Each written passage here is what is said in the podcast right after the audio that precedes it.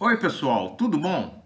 Eu sou José Carlos Pinto falando com vocês aqui no canal Falando com Ciência sobre aspectos da educação, da ciência e da pesquisa que se faz no Brasil. Como discutido em vídeos anteriores aqui do canal, a enorme pressão para a redução dos tempos de titulação e de preparação até a defesa das teses de mestrado e de doutorado. Isso nada tem a ver com a melhoria da qualidade acadêmica da sua formação ou do seu trabalho, mas sim com a redução dos custos financeiros da formação, por exemplo, reduzindo o pagamento do número total de bolsas após graduandos e com o aumento da produtividade ou do throughput, aumentando o número de alunos formados por docente por ano. Uma das formas mais simples de você reduzir o tempo de titulação é reduzir a carga de disciplinas, seja reduzindo o número total de disciplinas que o pós-graduando deve fazer, ou seja, reduzindo o tempo, a carga horária em sala de aula de cada uma das disciplinas. Nesse sentido, essas discussões sempre lembram os cursos que são dados por algumas universidades europeias em que não há trabalho formal em sala de aula, com disciplina, com o aluno pós-graduando, pesquisador, indo direto para o laboratório desenvolver seu trabalho de pesquisa e estabelecendo relacionamento essencialmente com o orientador do seu trabalho. Embora esse modelo possa eventualmente encurtar de fato a trajetória acadêmica do pesquisador, eu sinceramente não gosto dele, por muitas razões. Por exemplo, ele inibe o desenvolvimento do espírito de grupo entre os estudantes, espírito esse que costuma ser construído em sala de aula, com a convivência.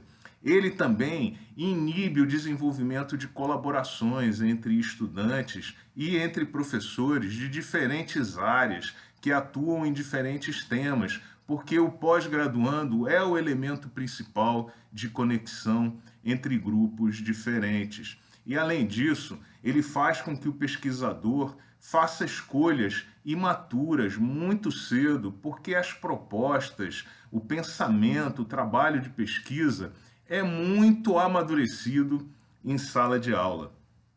Um outro caminho que permite também encurtar essa trajetória, em particular associada às disciplinas, é fazer vários cursos em áreas específicas na forma tutorial e tremendamente especializada. Por exemplo, seria como fazer quatro disciplinas chamadas polímeros 1, polímeros 2, polímeros 3 e polímeros 4 além dessa trajetória ser meio fake, o fato é que o pesquisador vai ter que se aprofundar no seu tema particular de pesquisa durante a trajetória do trabalho. Portanto, não há qualquer necessidade de fazer disciplinas dessa forma. É por isso que, se eu fosse você, eu certamente, durante o meu doutorado, abriria o meu leque de opções e faria disciplinas diferentes com diferentes professores e em diferentes áreas. Eu falaria com outros pesquisadores que desenvolvem trabalhos em outros departamentos, em outros laboratórios, para eventualmente me inspirar e trazer para o meu trabalho de pesquisa conceitos que são trabalhados por outros pesquisadores em outras áreas. Isso, em geral, pode ser não apenas muito inspirador, mas muito útil, porque esse transporte de conhecimento entre as áreas é que, no final das contas, vai construir a inter e a transdisciplinaridade. Além disso, lembre-se que talvez essa seja a última vez que você está sentado formalmente em uma sala de aula fazendo disciplinas.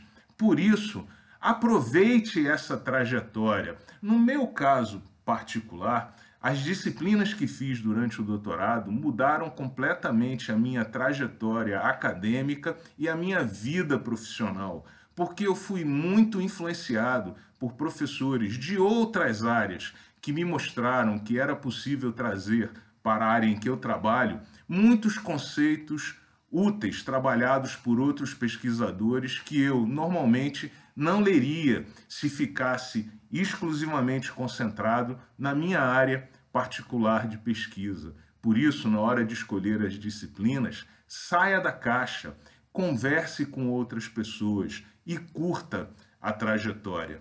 Um grande abraço e até o próximo vídeo.